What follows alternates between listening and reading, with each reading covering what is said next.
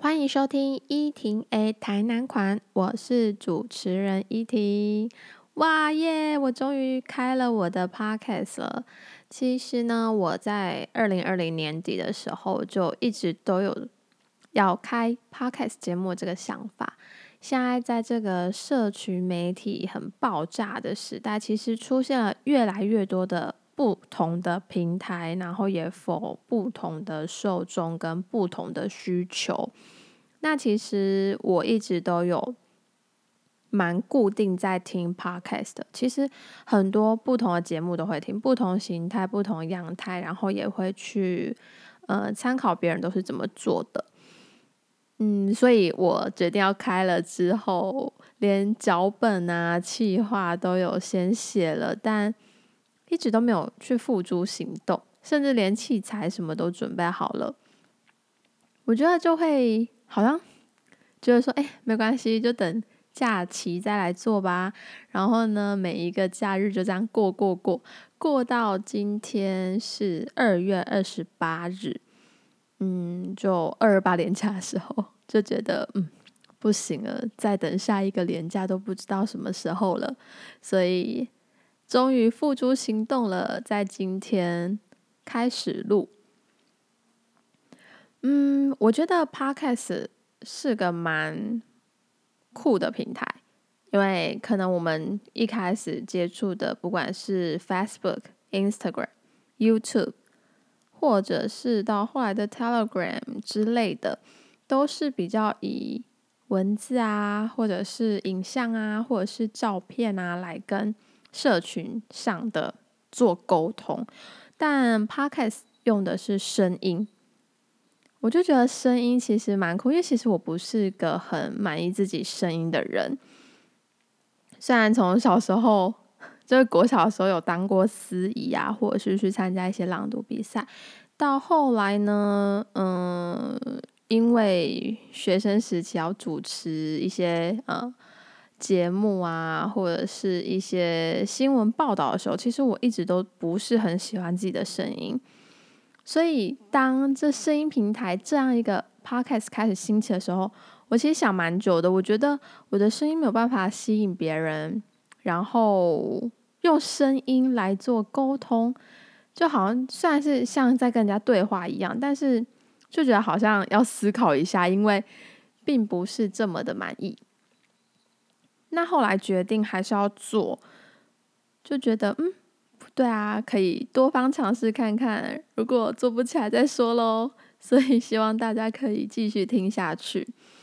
嗯，那我一开始就要先做一下简单的自我介绍。我的节目名称叫做依婷 A 台南款，所以顾名思义，我的名字就叫做依婷。那其实依婷呢，从小到大就是对我而言就是一个菜市场名。嗯，网络上都会有一些菜市场名的年度同整，依婷应该都会是其中之一。所以在成长的过程里，有非常多依婷、怡婷、易婷的朋友。那我的英文名字呢？我小时候的英文名字叫做 Tina，Tina 就是配上依婷，就是中英文都是菜市场名。不晓得大家有没有印象？如果小时候有上英文补习班。老师呢，在念英文名字的时候呢，如果有 Tina 的时候，感觉都会班上不止一个 Tina，所以就会有 Tina One、Tina Two、Tina Three，所以我就会是其中之一。那我出生于一九九五年，所以今年已经二十六岁了。二十六岁好像是一个说年轻不年轻，说老也还不算老的年纪。就已经不太像二三二二，甚至二十岁可以被称为年轻妹妹了吧？我觉得。那我是个土生土长的台南人，与其说台南人，更明确的说，应该是我是土生土长的安平人。我不晓得大家对安平的印象是什么？安平对于观光客来说，应该就是安平古堡。安平老街、虾卷、虾饼、渔港、海鲜、鹅啊，应该就是这些印象吧。但我觉得我心目中的安平不是这个样子的。嗯，我从应该算是幼稚园吧，不应该说一出生我就住在这个地方。这地方对我来说，要赋予它一个特定的印象。与其说印象，我觉得它对我来说就是一种生活步调，而且是我喜欢的生活步调。不管经过二十几年来的变迁。不管它的面貌经过了多少的改变，不管它在近几年，甚至说更早以前开始吸引非常多的观光客，它在我的心目中一直都是我想要的那种生活步调。所以，其实我还蛮以身为安平人、身为台南人为豪的。嗯，安平呢，在我的。因为我刚刚所说的嘛，我很喜欢这样的步调，所以其实我的求学过程几乎都在这个地方。那后来大学呢，我选了新闻系，于是我北上了，当了一个北漂学生。嗯，新闻系其实现在很多人可能会觉得，哎，为什么要念新闻？嗯，新闻好像大家都会说什么。小时不读书，长大当记者，我就会觉得，嗯，对，好像大家都会问我说，哎，那为什么要念新闻系？可是有些人会说，哎，不对啊，你好适合新闻系。就身边的朋友都会有很多不同的看法。在十八岁的时候，应该说更早，十七、十六的时候，其实我就还蛮明确觉得，我想要走新闻，我以后想要当一名记者。在那个时候，不知道为什么那时候会有这样的想法。那个年代，应该是说社群时代还没有非常兴盛的时候，当记者拿着麦克风，每天走在第一现场，感觉就会是一种很特别的向往与梦想。我想那个时候我应该也是这个样子的。所以呢，我选了新闻系，那到了台北。我记得大一的时候，教授就问了全班，我们班那时候应该有四五十个人吧。请问在场的有谁想要当记者呢？我真的非常印象深刻，那个时候大概有一半以上的人都举了手，但教授下一句就说：“那你们准备失业吧。”其实那时候是蛮震惊的，就觉得哎，这教授怎么这么的特别？就是我们都已经考到了你所任教的新闻系了，那你怎么还会这样泼学生冷水？因为在那个算是社群媒体已经已经渐渐兴起了，然后媒体的生态也在改变的那个过渡期，其实每天可能要接受很多不同新的东西，它已经打破了原有的。那个传统媒体的那个既定的框架与印象，所以呢，可能那个时候教授会这样讲，也是对他可能过去嗯十几二十年，就是记者还可以拿免死金牌，然后到哪里都会被尊重的那个时代，那个时代的媒体跟这个时代的媒体真的差蛮多的。嗯，所以呢，那个时候。虽然被泼了冷水，但依然没有浇熄那股热情与那一个梦想。但我念到大二的时候，其实就渐渐的没有这么的觉得一定要走这条路。所以我给自己算是最后一个尝试，应该就是大三的校内实习吧。大三的校内实习呢，我是做电视新闻。那其实电视新闻就还蛮符合我小时候的幻想，就是拿着麦克风，然后自己去走现场去做访谈、去剪辑，然后去过音。但那个时候做的时候，其实蛮开心的，但就没有那股觉得嗯，我好像很适合这份工作，又或者是嗯，选记者这条路好像是对的那种感觉。所以做了那一年实习之后，我也没有特别的觉得好，我就要走这条路。倒是那个时候就开始萌生了应该要继续念书的念头。所以大三下学期，我几乎都在准备我要出国念书。很多人都会说，那为什么要出国念书？就是为什么不选择台湾的研究所念一念就好了？那个时候我的想法，其实我从小就还蛮想要去体验国外的生活。但我很特别，我觉得啦，自自认为特别。我没有什么美国梦，我甚至到现在都还没有去过美国，就是没有觉得自己适合美国，所以那个时候都对欧洲是有比较有憧憬的。高中的时候也有去英国交换过，就还蛮喜欢那里的生活，所以我选择了英国。还有第二个原因，是因为英国的学制。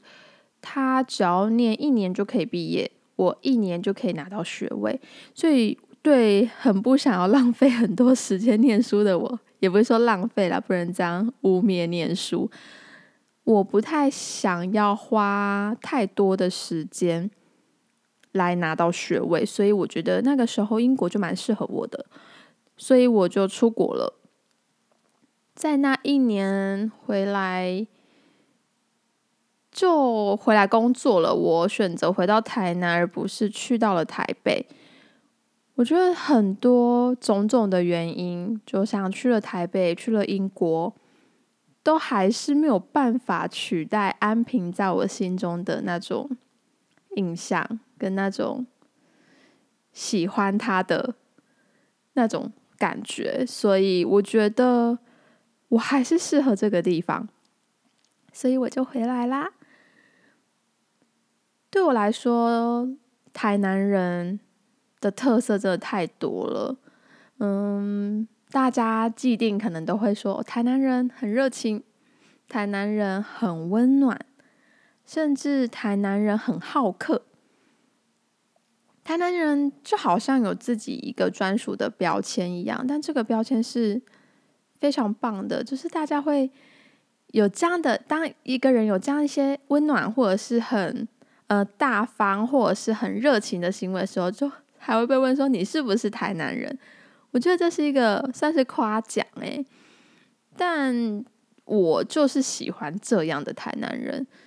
我觉得当你走在像我们安平我所成长的地方，嗯，在一些比较老旧的街道，就是所谓的一些旧部落，你真的就可以在门庭前看到一群。阿公阿妈，他们就坐在门前，他们也没干嘛，甚至连讲话都没讲话，但是就是拿着椅子坐在门前，看着门前来往的车、来往的人，那种感觉非常的酷，就是有点像你在巴黎坐在香榭大道，然后喝着咖啡，看着香榭大道的人一样。虽然不同的场景，但却有一样的感觉。你经过这些阿公阿妈家的时候，你跟他们打声招呼，你好哦，阿公高炸，他们都会给你很热情的回应或是笑容，就是那种东西好真哦，就是你真的可以感觉到他们是发自内心的在跟你打招呼，不是敷衍你，或是应该说你自己的出发点，当你。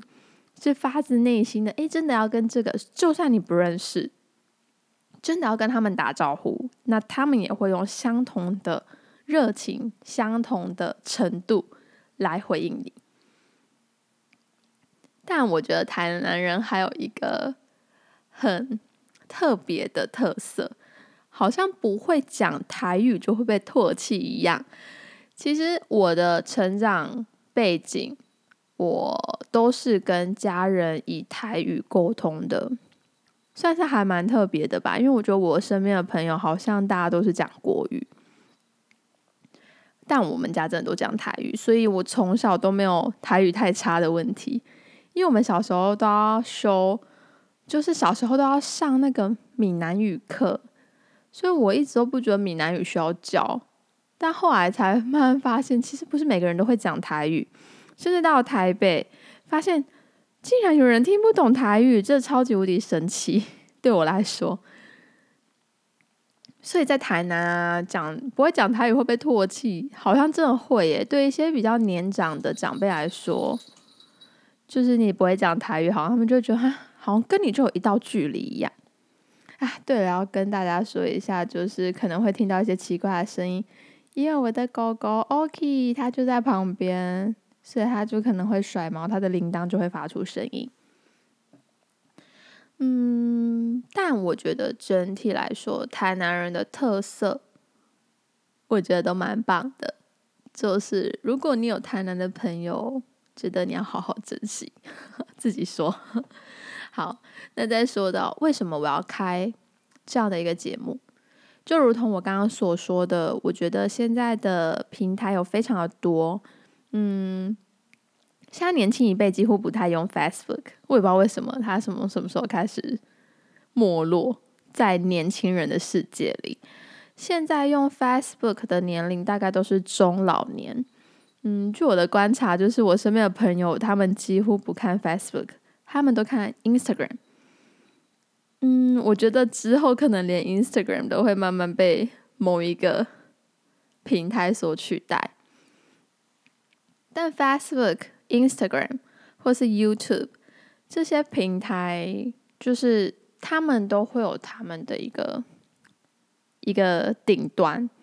那到那顶端，它就没有办法更上去，没有办法再满足某一些族群的时候，那就会有新的平台诞生。那我觉得 Podcast，然后或者是最近蛮红的 Clubhouse，就是有这样的一个特色。大家看你的影像，看你的照片，看你的文字，想要用听的时候，它就可以取代某一部分人，某一部分人就会有这样的需求，它就有它的市场了。所以我开了 Podcast 这个节目，我觉得就是这样，因为我想要多方的去尝试，用不同的平台，然后来跟不同的人。进行交流与呃，进行交流与沟通。那有其中一个原因，是因为工作关系，我几乎算是用双脚走了台南所有的行政区。不知道大家知不知道台南总共有几个行政区？其实我觉得对我来说是个蛮特别的经验，因为我从小就是在市区长大的小孩。所以在我的眼里，就是台南就只有我家跟市区，就是没有，就好像其他地方都是台南以外的感觉。小时候，那那时候是县市还没有合并的时候。后来工作之后才发现，原来台南有这么多行政区，总共有三十七个。诶，三十七个，你知道有多大吗？就是从我。呃，工作的地方到最北边，快要到嘉义的台南，可能就需要一个多小时的车程。所以呢，在我工作这两年多来呢，我用了很多时间去看了台南不同的区域，认识了很多人，也听到很多故事，也看到了很多。所以我觉得用这个平台也可以来记录我所。认识的台南，分享我所知道的故事。那第二个原因呢？我其实蛮想要推广台语的。嗯，虽然我到刚刚都一直讲国语，但就像我说的，其实我台语算是蛮好的啦，就是普遍平均来说。所以我想要来讲台语，用台语来分享生活。用台语来分享想要讲的议题，来讨论、甲交流，真济无共款的想法，这是我想要的。呃，也不是说要特别的去区分国语或台语，但是我觉得在现在年轻一辈真的不太说台语了，好像台语就是老人的专利一样。嗯。会用台语听广播，广播一定听台语，然后看八点档也是说台语。虽然好像也有部分年轻人是会看八点档，可能因为够狗血吧。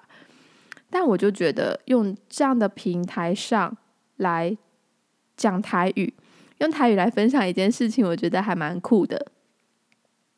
那最重要的是分享生活，分享工作，分享在这座城市所发生的所有事，去讨论任何议题，讨论啊五花八门，什么都可以。那重点是因为我自认是自认还算年轻的力量，那我在台南。一个年轻人在台南生活会是长什么样子呢？是我想分享的。我是台南这一款一婷 A 台南款，我觉得我心里面的台南款有非常多种，因为每个人有不一样的生活，每个人有不一样的成长背景，每个人有不一样的故事，所以台南有百百款，而你是台南哪一款？我觉得府城呢是台湾的第一个城市，那它走过了殖民时代，被很多不同的国家，那它留下了很多不同的文化与历史，它就像是一座充满着历史轨迹，但是与现代不断去交融的一座城市。那这座城市可以发生很多的故事。我认为呢，我是一个。还蛮算急性子的人，其实展现在很多不同的面相，包括我走路蛮快的，包括我讲话蛮快的，包括我就是个性会蛮急的。所以台南的慢活，尤其是在安平还蛮慢步调的节奏里，要怎么去寻找那一个平衡？所以我觉得这也是可以跟大家分享的。你所生长的台南，你所印象中的台南，它的步调是长什么样子呢？在快慢中去找到一个平衡点，然后与这座城市融为一体，去找到属于自己的台南款，去找到属于自己想要生活的样子。我觉得还。算是重要，因为生活嘛，就是得每天舒舒服服的。所以你也跟我分享你所想要的台南款，或是你正在发生、你正在生活的方式吧。今天就到这边喽，那我们下次见，拜拜。